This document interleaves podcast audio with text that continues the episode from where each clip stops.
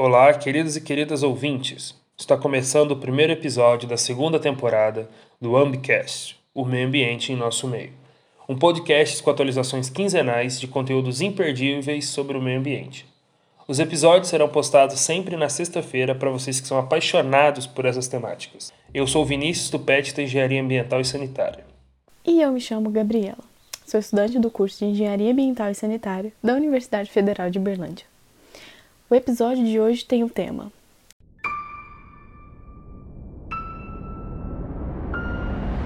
Tráfico de animais silvestres no Brasil e suas consequências.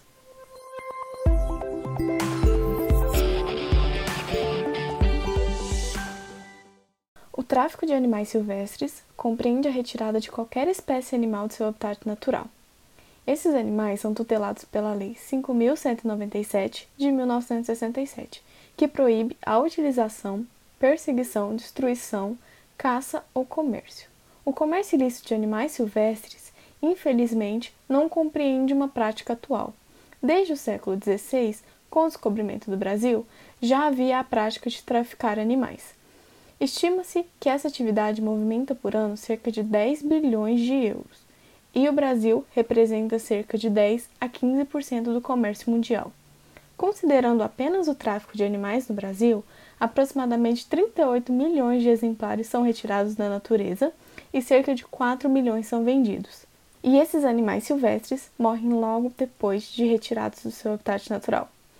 Assim, podemos refletir, considerando os maus tratos e a violência causadas a esses animais, quais as outras consequências são desencadeadas por essa atividade ilícita? Como ocorre o resgate e o retorno desses animais ao seu habitat natural? Então, para discutir conosco, convidamos a diretora-geral da Freeland, Juliana Ferreira. Seja muito bem-vinda. Poderia contar um pouquinho da sua trajetória para nós? Meu nome é Juliana Machado Ferreira, sou formada em Ciências Biológicas e eu, é, desde que eu sou pequena, que eu tenho um amor assim muito grande pelos animais, pela natureza. Eu nasci gostando de bicho. E as minhas primeiras fotos, obviamente, né, são abraçando gato, cachorro, e isso vai ser bem importante depois quando a gente for falar do tráfico de fauna. É, e esse amor cresceu comigo e eu comecei a aprender, e aí eu resolvi fazer biologia porque eu queria trabalhar junto com colegas por um bem maior, né? Era meu grande sonho. E aí eu é, é, encontrei o laboratório de biologia evolutiva e conservação de vertebrados que me apresentou para uma linha de pesquisa que eu é, depois segui, que eu, eu acho interessantíssima, que é a genética da conservação. Né? Então, a gente usa ferramentas de genética é, para é, ajudar a entender questões relativas à conservação de espécies e, principalmente, o que mais me encanta é ajudar a tomada de decisões. Né? Então, decisões técnicas, decisões é, com base em conhecimento científico. E aí, ao longo da minha trajetória, né, sob orientação do professor João Morgante, eu acabei encontrando o site, por acaso, do Laboratório do Governo Federal dos Estados Unidos de Perícia Criminal para Crimes envolvendo fauna silvestre. Isso foi em 2004. E eu achei a coisa mais incrível do mundo aquilo. Eu achei a coisa mais legal. Falei, é isso que eu quero fazer da minha vida. É, e aí eu escrevi para eles ainda carta de escrita, não e-mail, né? Carta mesmo escrita. E eu falei, eu preciso ir aí aprender. Eles, não. Eu, não, mas eu preciso ir aí aprender. Eles, não. Até que um dia eles falaram, vem. E eu lembro de começar a. Eu era uma voluntária, né, no começo, e eu fazia tudo o que precisava ser feito e ninguém tinha tempo, né? Não de análise dos casos, obviamente, mas assim, de construção de base de dados e extração de DNA tal. E eu lembro do diretor e do vice-diretor, assim, na porta, me olhando, falando: o que, que ela está fazendo aqui? E aí, no fim, assim, deu muito certo, eu me apaixonei pelo assunto, voltei todos os anos entre 2005 e 2013 e fiz meu doutorado em colaboração com eles. Então, essa a, a perícia para crimes envolvendo fauna silvestre teve um, uma importância muito grande na minha formação. Segundo Santana, Jesus, o tráfico de animais silvestres é o terceiro maior comércio ilegal do mundo. O comércio ilícito da fauna silvestre não é apenas uma atividade ilegal, como também causa transtornos aos processos ecológicos, afetando a existência de espécies, a vegetação e a cadeia alimentar. Retirar indivíduos de populações selvagens de forma sistemática podem criar um efeito dominó, destruindo sistemas biológicos e físicos e até mesmo causar o colapso no ecossistema inteiro. Como que a alteração dos processos ecológicos podem impor riscos à biodiversidade? quando a gente ouve né, falar sobre é, tráfico de fauna silvestre, reportagens, em geral as pessoas elas é, se é, é, muito óbvio o sofrimento que causa os animais, né? Então ninguém questiona isso. Ah, os animais são coletados e transportados de formas muito violentas, é, eles estão em desconforto térmico, desidratados, etc. Ninguém questiona. Acho que o que pouca gente tem em mente são todos esses outros impactos em cascata para a biodiversidade, e é uma coisa que eu procuro sempre falar né, quando eu vou falar sobre esse assunto. É, então, a gente tem diversos impactos. Eu sei que você tá procur... fez uma pergunta bem específica, mas eu gostaria de falar. A gente tem, por exemplo, é, a, o risco de é, espécies invasoras quando a gente pega espécies, é, tira da área de ocorrência delas, transporta, vende, elas podem ser soltas acidentalmente ou de propósito, e elas podem se tornar espécies invasoras nocivas, é, que compete com, por recursos com as locais, e isso pode ter uma série de impactos. É, hoje, de acordo com a IUCN, a União Internacional para a Conservação da Natureza, as espécies invasoras é, estão entre as maiores forças motrizes de perda da biodiversidade global. Quando a gente tira da natureza, de forma sistemática, animais que são mais bonitos, mais fortes, mais viçosos, a gente faz uma seleção artificial e a gente tira das populações justamente as combinações genéticas que, que, que possibilitaram a existência dessas características desejáveis. Né? Então, quem que vai ficar para reproduzir se os animais que têm essas características mais desejáveis estão sendo retirados de forma sistemática da natureza? E aí a gente vai fazendo essa seleção artificial é, nas populações naturais. Se a gente, por exemplo, né, coleta mais machos, porque machos cantam mais, são mais viçosos, no caso de algumas aves, ou são mais territorialistas e aí cantam mais, a gente também está causando um desequilíbrio na razão sexual. O que, que acontece? Se eu tenho mais fêmeas e menos machos para reproduzir, eu estou arriscando também uma maior consanguinidade. É, se eu tiro animais de forma é, sistemática da natureza, eu estou diminuindo o tamanho das populações, eu tenho populações menores, menos indivíduos para reproduzir, é, e aí, dependendo né, do, do, do, grau, é claro que isso tem um gradiente, há uma variação, mas eu estou falando em casos extremos, a gente aumenta muito a consanguinidade e a gente pode até é, chegar a uma situação chamada depressão por endocruzamento, que é quando a consanguinidade é tão alta que a gente pode ter a expressão de genes que não são tão. É, que, que, podem é, representar uma diminuição na aptidão reprodutiva da população. Então, por exemplo, né, menor contagem espermática, menor sobrevivência, entre outros efeitos da depressão por, endo, por endocruzamento. Tudo isso pode levar, por exemplo, à perda, extinção local daquela população, que poderia ser é, um, uma ter um ser importante evolutivamente para o futuro da espécie, como por exemplo com alguma combinação genética que conferisse é, resistência a uma doença, a um patógeno, ou mesmo evoluindo, dependendo do grau de isolamento em relação a outras populações, é, de uma forma independente, até no futuro é, especiando e, e dando origem a uma nova espécie. Ao retirar sistematicamente muitos animais da natureza, a gente perde a função desses animais da natureza. Então, aqui eu quero fazer um parênteses que é muito, muito, muito importante. A gente está falando de tráfico de fauna silvestre. Primeira coisa, tráfico. Tráfico não é sinônimo de comércio ilegal tráfico é, envolve uma série de condutas de exploração irregular de um animal da fauna silvestre para fins de ganho financeiro ou vantagem econômica. Né? Então, a gente tem desde a captura ou retirada ilegal, transporte ilegal, manutenção ilegal em depósito, outro transporte, venda, esquentamento, etc. Segundo, a gente está falando de fauna silvestre. Por que, que eu falei que era importante que nas minhas fotos apareceu abraçada com é, gato-cachorro? porque muita gente esquece que as espécies domésticas são diferentes das espécies silvestres. As espécies domésticas foram selecionadas artificialmente pelo, pela humanidade ao longo de muitas gerações por características desejáveis e acabaram se diferenciando das parentais. Ou seja, é, elas não têm, as espécies domésticas hoje, elas não têm mais ocorrência na natureza e, portanto, elas não têm funções ecológicas. As espécies silvestres não sofreram este processo. Ou seja, um indivíduo, mesmo que de espécie silvestre, é, de espécie silvestre, mesmo que mantido em ambiente doméstico, ele continua pertencendo a uma espécie silvestre e trazendo toda a bagagem que isso acarreta, por exemplo, em termos de instinto e etc., e função ecológica na natureza, porque esta espécie ainda ocorre na natureza. Um indivíduo de espécie doméstica, ele pode ser encontrado feral, sobrevivendo na natureza, mas ele é de espécie doméstica, o que significa que aquela espécie não tem um local, uma função na natureza.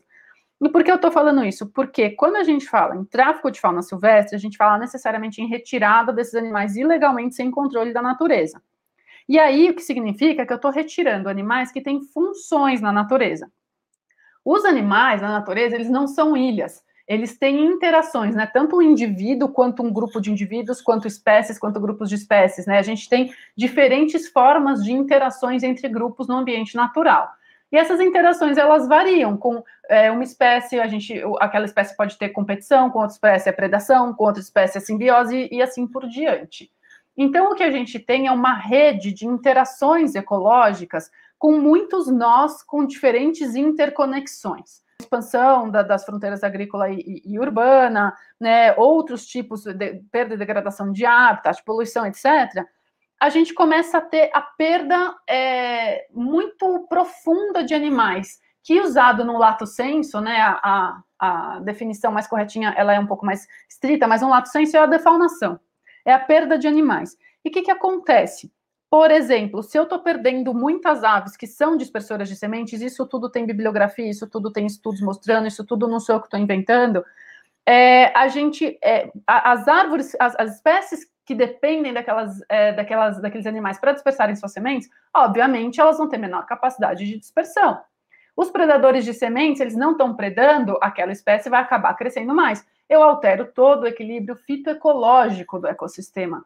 E isso pode refletir, por exemplo, né, é, nas espécies que estão crescendo e, por exemplo, na capacidade de é, manutenção da estabilidade do, do, solo, na manutenção de nascentes de água, é, ou mesmo, se a gente for assim para um caso bastante extremo, isso está publicado na Science, tem artigos, é muito bem feitos medindo e, e testando isso, na capacidade de estoque de carbono de florestas tropicais, porque se eu tenho, por exemplo, menos espécies de árvores muito grandes crescendo, porque está havendo menor dispersão de sementes, aquela, aquela, aquele ambiente que estocava um X de carbono passa a estocar um Y que é menor que X de carbono, né, após os efeitos da defaunação.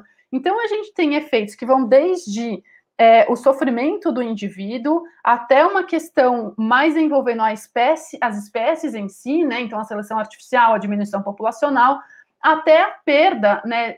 Por exemplo, dos animais, é, da função ecológica dos animais que estão sendo retirados, assim como da função ecológica de todos os filhotes que aqueles animais iriam produzir.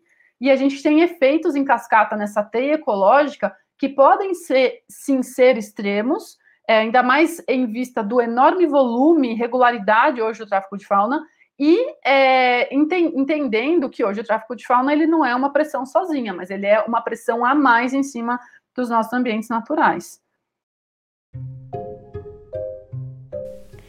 Nos casos em que os animais são resgatados e preparados para o retorno ao meio ambiente, certas vezes não há um caminho futuro para o animal.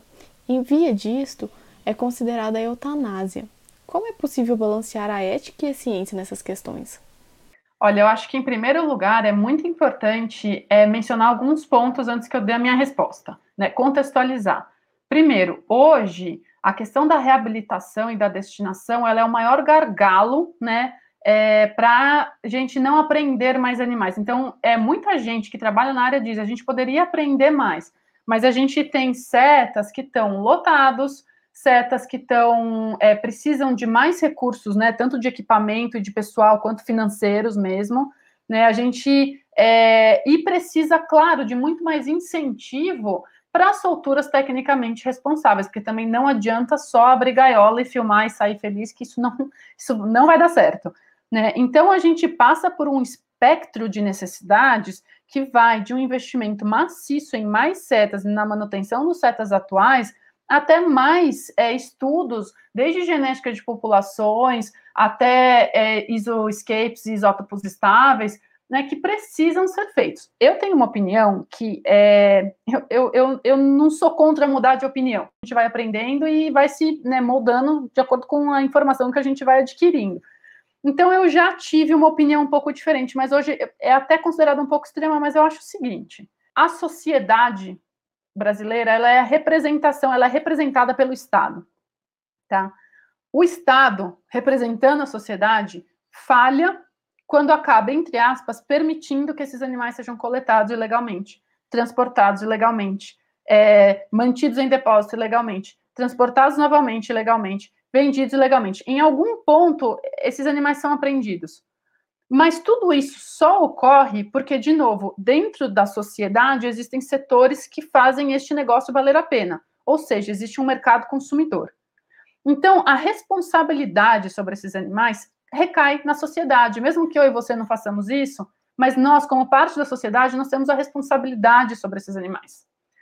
É, a partir do momento que esses animais estão sob a nossa tutela, eu acredito que cabe a nós fazer o melhor para esses animais. E o que seria isso? Claro, reabilitação e soltura, tecnicamente responsável. Mas tem casos que isso não vai ser possível. Então, não é possível, vamos, vamos pensar o que fazer com esses animais. De qualquer forma, a gente precisa de muito mais investimento, eu não estou falando de gasto, estou falando de investimento em pessoal, em setas e em pesquisa científica, assim, universidade, centros de pesquisa.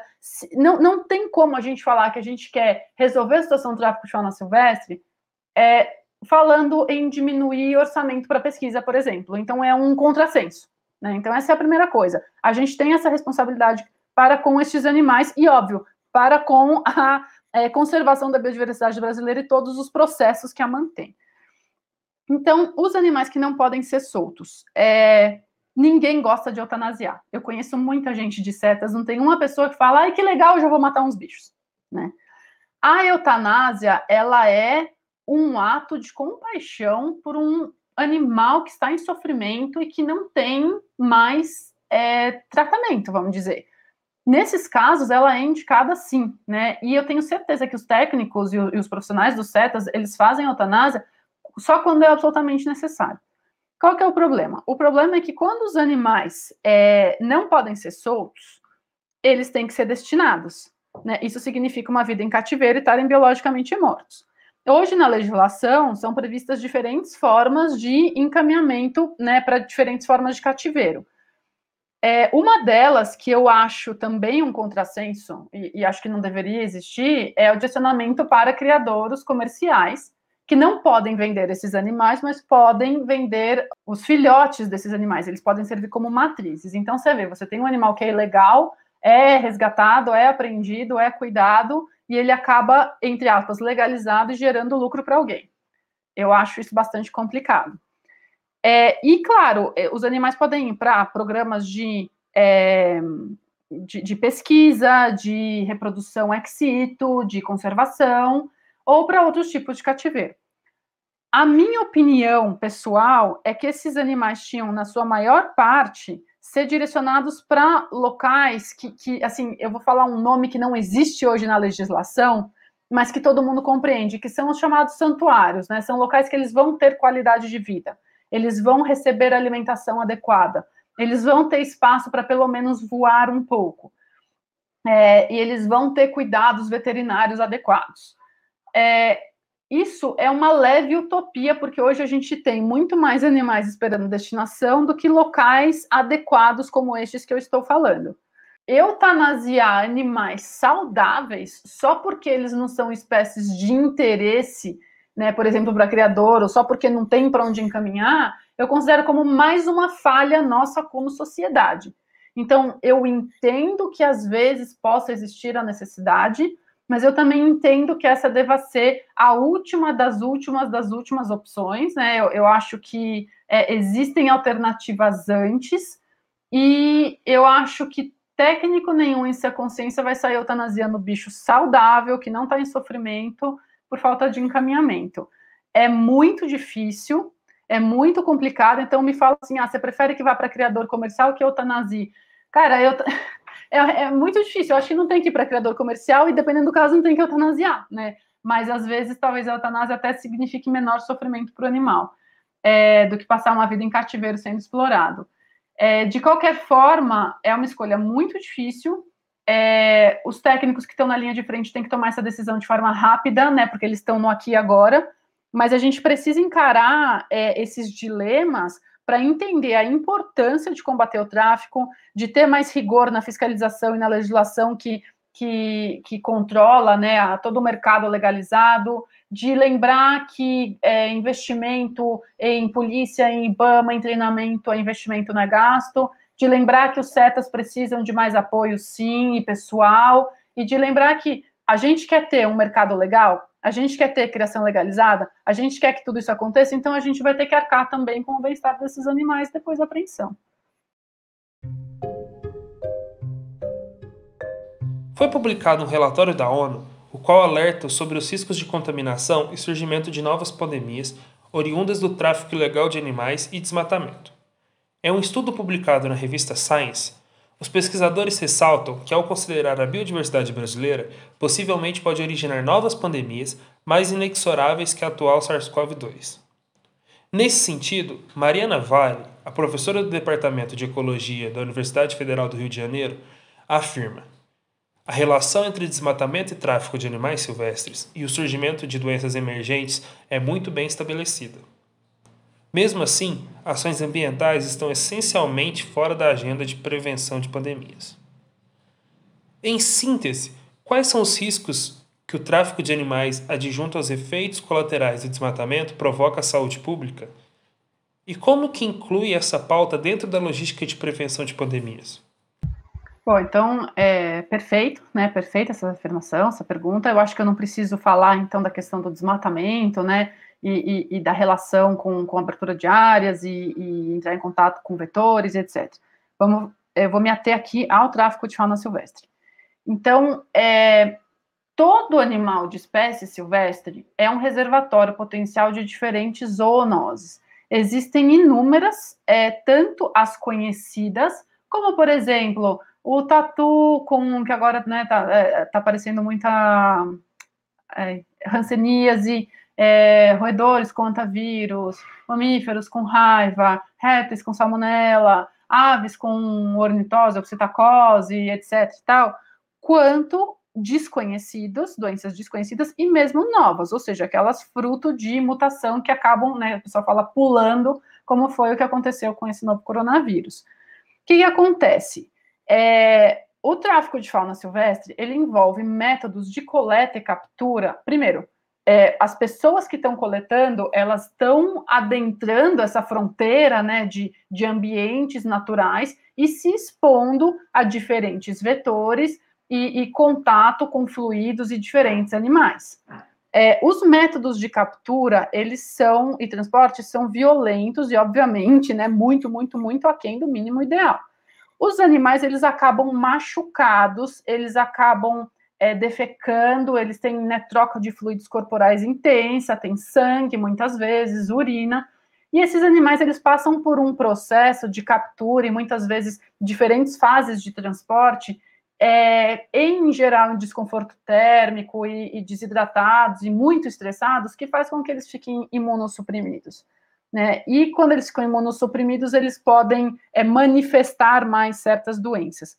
E é, nesse, a gente acaba nesse tipo de transporte, primeiro, é, colocando os animais numa densidade muito maior do que eles seriam encontrados naturalmente, e muitas vezes juntando espécies de uma forma que normalmente não seriam encontradas tão próximas naturalmente. Então você tem, né, muitas vezes, sei lá, iguana junto com jabuti, junto com ave, junto com é uma bagunça, né? É, e em depósitos você tem sim muito acúmulo de fezes, muito acúmulo de fezes secas, né? Existe troca desse tipo de, de, de fluido e de fezes nos depósitos entre os animais que pode ter uma contaminação cruzada.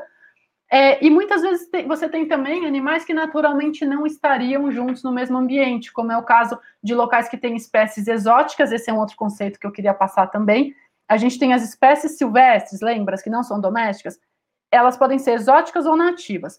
Nativas quer dizer que elas ocorrem naturalmente dentro de uma fronteira pré-determinada. Então, por exemplo, eu posso estar falando do estado de São Paulo, eu posso estar falando do Brasil. Então, todas as espécies que em algum momento do seu ciclo de vida ocorrem naturalmente no território brasileiro são consideradas nativas. Espécies que não ocorrem aqui são trazidas, elas são consideradas exóticas é, elas é, não têm é, ocorrência natural aqui. É, logo, elas trazem outros tipos de patógenos. E quando a gente coloca né, esses animais juntos, então a gente tem às vezes anfíbios, répteis de diferentes locais do mundo, mesmo aves juntos, eles podem trocar patógenos. Esses patógenos eles podem tanto é, acabar infectando pessoas, como eles podem ter algum tipo de cruzamento e mutação, é, favorecendo o surgimento de outros. Né? Então, é, o risco é muito grande. A gente não está falando só, por exemplo, de passarinho, a gente está falando de diversos animais que são traficados vivos, assim como eu queria deixar isso muito relevante, o consumo de carne de caça ilegal. Né? Então, o, o, o, tráfico de fauna silvestre ele não é só de animais vivos, ele também é de partes e produtos, e ele envolve também é, o consumo de carne ilegal. E isso é, é, existe um comércio entre fronteiras, é, transfronteiriço, e então a gente está juntando animais que é, carregam, sim, podem ser vetores, né, podem ser é, reservatórios de doenças. É, a gente está fazendo com que eles estejam machucados, debilitados e muitas vezes assim é, é, entrando em contato com fluidos corporais. É, a gente coloca muitos animais juntos numa grande densidade de imunossuprimidos e muitas vezes em contato com animais que eles não teriam contato e mesmo espécies de outros locais. Então, é uma bomba relógio, é, sem dúvida. Né? E esses animais, às vezes, eles podem trazer essas doenças respiratórias.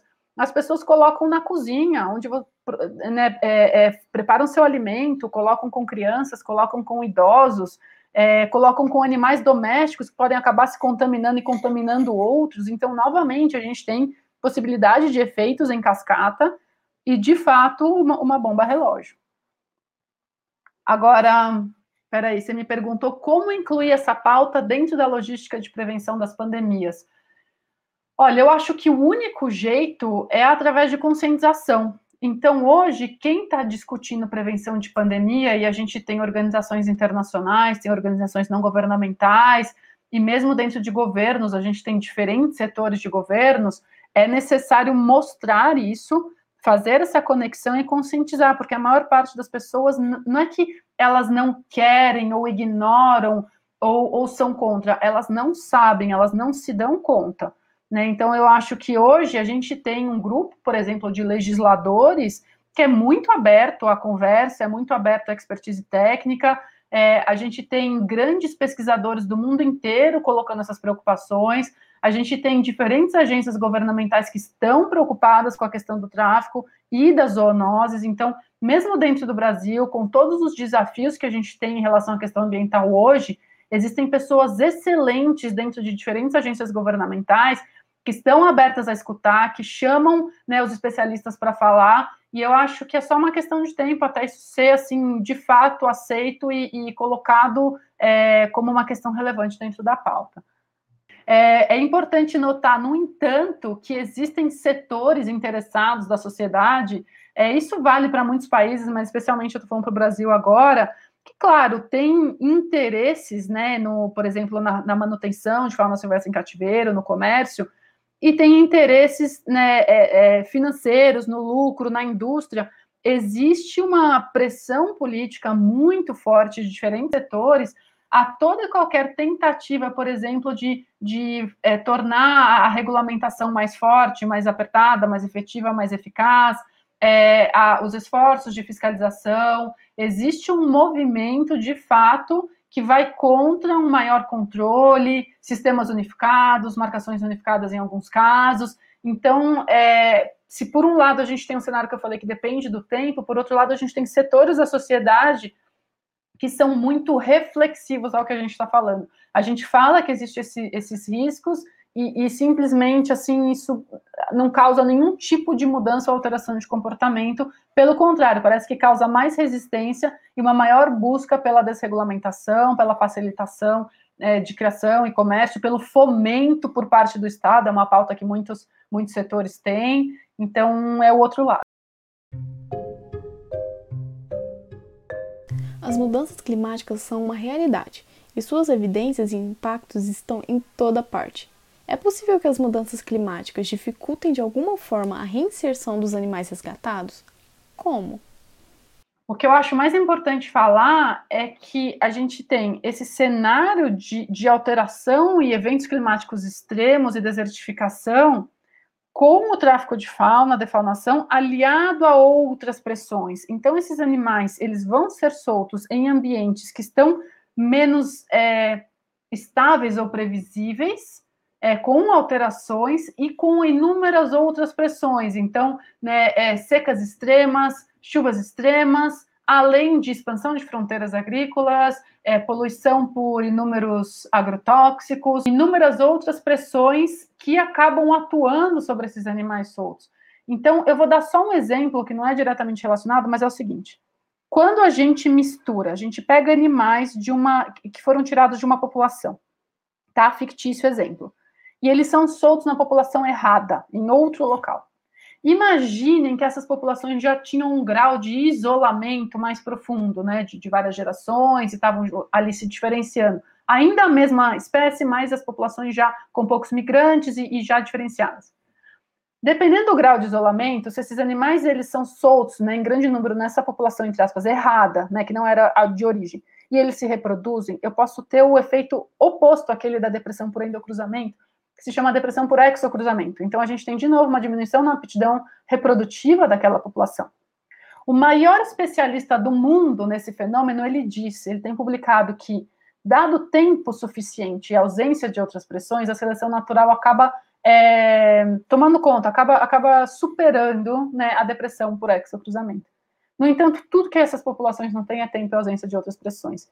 Então, eu não sei se a gente pode fazer a correlação tão direta de é, reinserção de animais da natureza com alteração climática, mas de fato, a gente tem ambientes que, que estão menos estáveis, menos previsíveis e com eventos mais extremos. E isso, assim, para a readaptação dos animais, pode acabar significando algum tipo de barreira com é, é, estações de mais seca, de mais calor. Ou...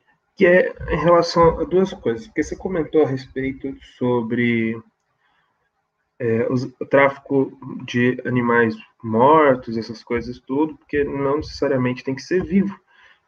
E aí me lembrou muito um caso sobre os rinocerontes, porque tem uma, uma notícia falando sobre fala sobre na África do Sul eles cortarem os chifres é, dos rinocerontes para mantê-los vivos de certa forma e evitar da caça é, dos chifres, porque ele, os chifres no mercado negro é uma das coisas mais valiosas que tem.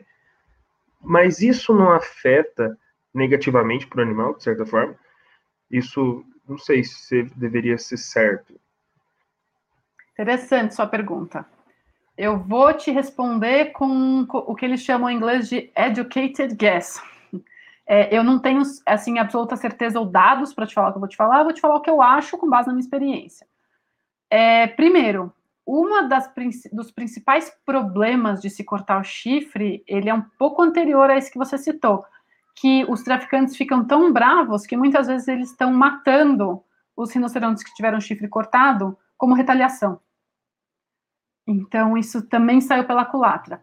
Agora, de fato, é, conhecendo como bióloga a importância né, de caracteres sexuais secundários, de seleção sexual, é, eu acho que sim, isso teria um impacto para os animais, com certeza, mas esses animais são um alvo tão grande, em alguns locais eles são tão ameaçados, que eu acho que é, a, a evolução, a seleção, ela acaba sendo uma prioridade secundária em relação à pura e simples sobrevivência dos animais.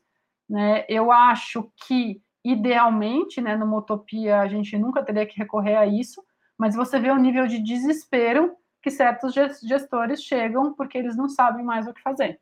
É, simplesmente porque os animais, é, o chifre do rinoceronte, o marfim do elefante, a escama do pangolim, eles são traficados em, em volumes assim de toneladas, não, não o chifre de rinoceronte, a escama do pangolim e o marfim, né? Mas é, é, o volume é muito grande, eles valem muito dinheiro e é, lá tem uma conexão muito clara e já estabelecida com milícias, com terrorismo, com outros tipos de crime que aqui a gente não tem tanto. Então a situação lá é muito mais desesperadora né, do que a gente tem, tem por aqui, eu acho que por enquanto, infelizmente. É, é isso. Só para caso o pessoal fique com dúvida, para onde é destinado esse o marfim do elefante, o chifre do rinoceronte, para onde vão e por que eles valem tanto dinheiro? Ótimas perguntas. É... eles valem dinheiro porque eles acabaram atingindo. Bom, primeiro, você tem um mercado consumidor que não, não arrefece, né?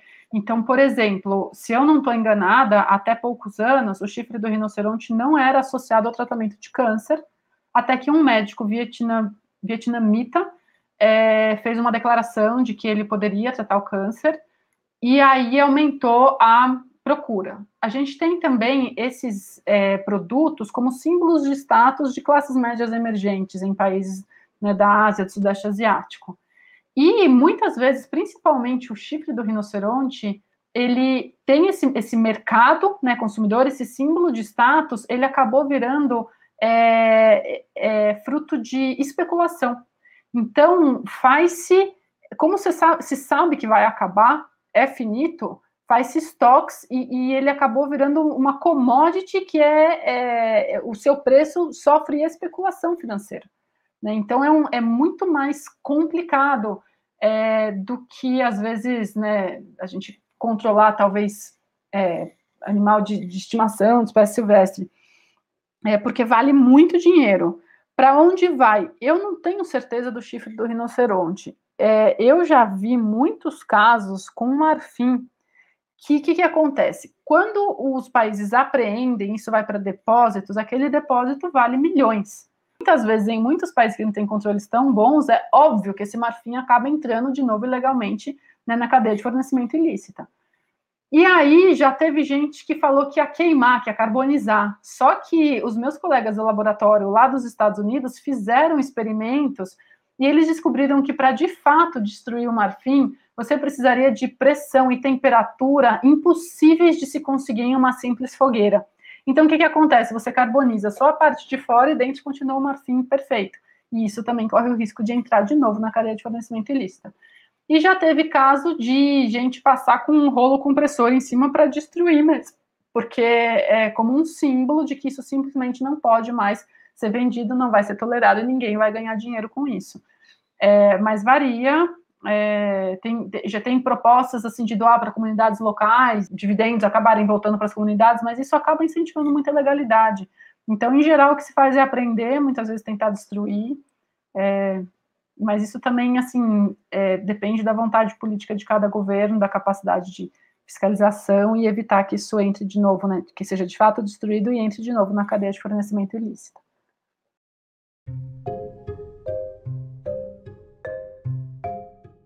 A legislação brasileira se moldou ao longo do tempo para garantir a proteção da fauna e da flora. No entanto, de acordo com Carlos Egberto Rodrigues Jr., em sua publicação na revista de Direito Penal e Processo Penal de 2020, diz que a baixa fiscalização governamental, bem como o fato de o tráfico animal ser considerado um crime de menor potencial ofensivo, propondo penas curtas e facilmente contornáveis, são claros sinais do descaso do governo com a proteção ambiental. Isso se torna evidente quando você analisa que, entre 2015 e 2019, são registrados mais de 11.578 casos de infração envolvendo tráfico de animais. Além de cerca de 38 milhões de espécies silvestres que são retiradas no país por ano, de acordo com o site ONG Renktas. Em sua opinião, o que poderia ser feito, trabalhado ou até exposto para que o tráfico animal fosse tratado com merecida seriedade no Brasil? Olha, eu acho que a gente tem diversas ações, algumas já estão né, é, dando os primeiros passos. Eu acho que, primeiro, a gente precisa trabalhar muito é, com os policiais e, e, a, e, agentes de fiscalização para aumentar a detecção e interdição desses, desses animais ou produtos ilegais, porque hoje é, a percepção que se tem é, de entrevistas com especialistas, etc., que se apreende muito menos do que de fato é comercializado, tanto nacionalmente quanto de forma transfronteiriça. É, entender de novo é, que, em muitos casos, investimento em, em pessoal, em recursos, é investimento e não é gasto, né? É, outra coisa é tra um trabalho profundo com o judiciário de conscientização dos reais impactos do tráfico, que não, do volume, da regularidade com que ele acontece, que não é só um papagaio, mas na verdade a gente está falando de centenas de milhares ou mesmo milhões de animais. Para que seja feita uma, uma é, aplicação mais adequada da legislação atual que a gente já tem hoje.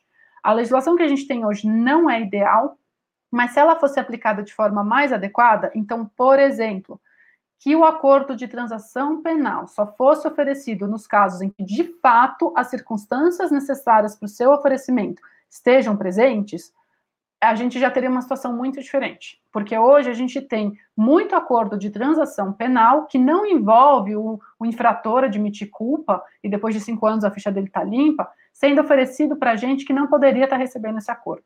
Então, isso é bastante importante. Atrelado a isso, para que isso possa ser feito, é preciso que a gente melhore muito os nossos sistemas de coletas e compartilhamento de dados, de apreensões, de processos, de prisões, porque muitas vezes a pessoa é pega e passa por um processo estadual em um estado, quando é pega em outro estado, por mais que exista a possibilidade de checar os antecedentes dele, às vezes isso não é feito, às vezes é difícil, às vezes é complicado. Então, hoje a gente precisaria muito, seria muito relevante, bases unificadas nacionalmente, né, de informação. E seria muito importante que o judiciário entendesse a importância de só conceder o acordo de transação penal nas circunstâncias em que ele de fato, é, é, nos casos em que de fato as circunstâncias estão presentes. É, outra coisa que seria muito importante seria ambiental para que o tráfico de fauna silvestre fosse considerado como um crime sério e não como de menor potencial ofensivo, como é hoje, e que fosse mais é, clara a diferenciação entre o cara que vendeu de forma oportunista poucos animais, é, daquele cara que é profissional e recorrente, que de fato é um traficante né, é, que, que traz impactos muito mais sérios, não só para a biodiversidade é, e para a saúde pública, mas para a governança, né, para a segurança, para o Estado de, de direito mesmo.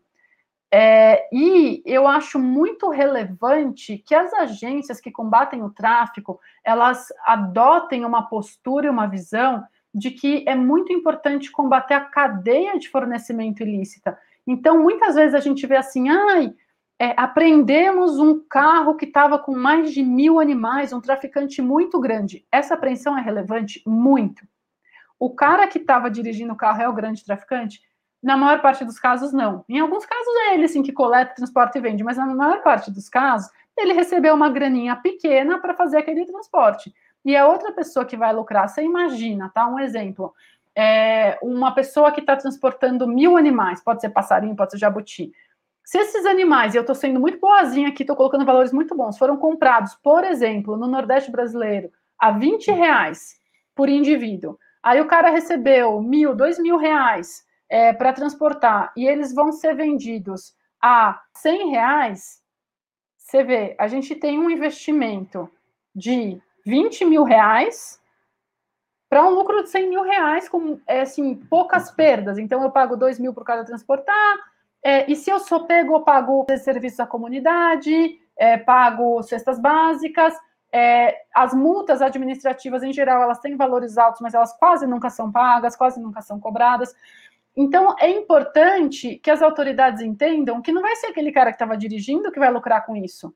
Então, onde está a pessoa que está organizando tudo isso que vai lucrar com isso? Então, é importante que a gente olhe para esse crime como uma rede que, de fato, ele é organizada ao longo do tempo, com papéis diferentes.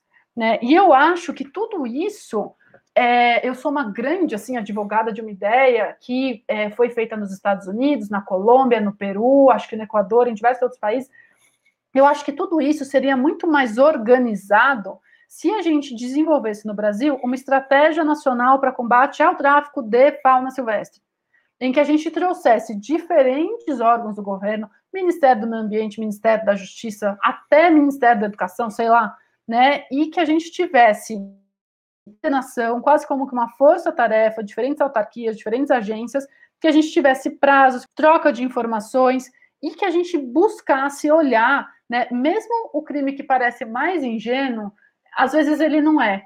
Então a gente precisa diferenciar o tiozinho que pega dois passarinhos e vende ali na feira perto da casa dele, do cara que todo mês está explorando gente que está em uma situação é, de extrema vulnerabilidade social, que isso é muito importante falar também, eu, preciso muito citar isso, né? E, e, e, é, você vê um dos motoristas que foi pego com mais de 1.500 animais, ele tinha até o quinto ano do ensino fundamental. Esse cara, ele, ele acaba sendo, esse, esse motorista é uma vítima, ele está sendo explorado também, não é? é? é? Ele é fruto de um contexto histórico social que, de novo, a, a sociedade tem responsabilidade. Então, o Estado, né, representando a sociedade, precisa se fazer presente nessas áreas rurais de maior coleta, precisa é, prover educação, prover saúde, capacitação, fonte regular de renda estável, né, porque a gente também tem uma exploração não só dos animais, mas de pessoas. E, e, olhar que, de fato, não é esse tiozinho que tem até o quinto ano do ensino fundamental, que foi pego com mais de mil animais, é, que é ele, é um, é um, paralelo muito bom com o tráfico de drogas, né? A gente tem que parar de pegar as mulas e começar a pegar as organizações. Né? E eu acho que uma estratégia nacional coordenada, com papéis bem definidos entre diferentes agências, é, seria talvez um, um roteiro é, muito que, que, tornaria esse tipo de, de ação muito eficaz. Muito obrigada por disponibilizar um tempinho para estar aqui conosco hoje, Juliana. Gostaria de fazer alguma consideração final? Ah, eu quero. Quero agradecer, é, dar os parabéns, isso é muito importante. Isso que vocês estão fazendo é fundamental, que é levar informação para as pessoas, e só assim a gente vai ter uma alteração de fato de comportamento e redução, é, né, é, eu espero, do mercado consumidor, que é o que sustenta toda essa atividade. É, eu queria falar que todos nós temos responsabilidade, assim como todos nós temos grandes poderes. Então, a maior parte das pessoas que estão escutando, que vão escutar, provavelmente são pessoas que são consumidoras, são pessoas que votam e são pessoas que têm é, contato com diferentes outras pessoas. Portanto, todas as pessoas que estão escutando são consumidores, eleitores e, de alguma forma, educadores. Né? Então, todos nós, é como a gente vive numa economia de mercado, onde é, a maior força é a demanda, a gente pode conversar com quem a gente conhece e falar: nossa, você não sabe, mas essa coisa de comprar bicho ilegal, ela tem impactos muito grandes. Ela está ligada, inclusive, a crimes como falsificação, como corrupção. Não é uma coisa simples e, e, e sem nenhum tipo de, de, de consequência. Então, a gente pode educar aqueles ao nosso redor, a gente pode conversar. Como eleitores, a gente pode e deve votar em pessoas que é, tenham essa pauta ambiental como um, uma prioridade, que entendam que o, o, a vida como a gente conhece, todos os sistemas que sustentam a nossa vida, eles dependem né, da manutenção de ecossistemas equilibrados e saudáveis, e que a defaunação é uma parte importante disso. Assim como é, todos nós, a gente tem que repensar que tudo que a gente consome tem um impacto né? E, e, qual é a necessidade que a gente tem de consumir aquilo e qual é a cadeia produtiva que a gente está sustentando. Então, aqui eu estou falando um pouco mais sobre o bem-estar individual que a gente cobriu pouco, mas sempre tendo em mente todo esse panorama de impacto ambiental na biodiversidade que a gente discutiu. Muito obrigada, parabéns e tudo de bom para vocês.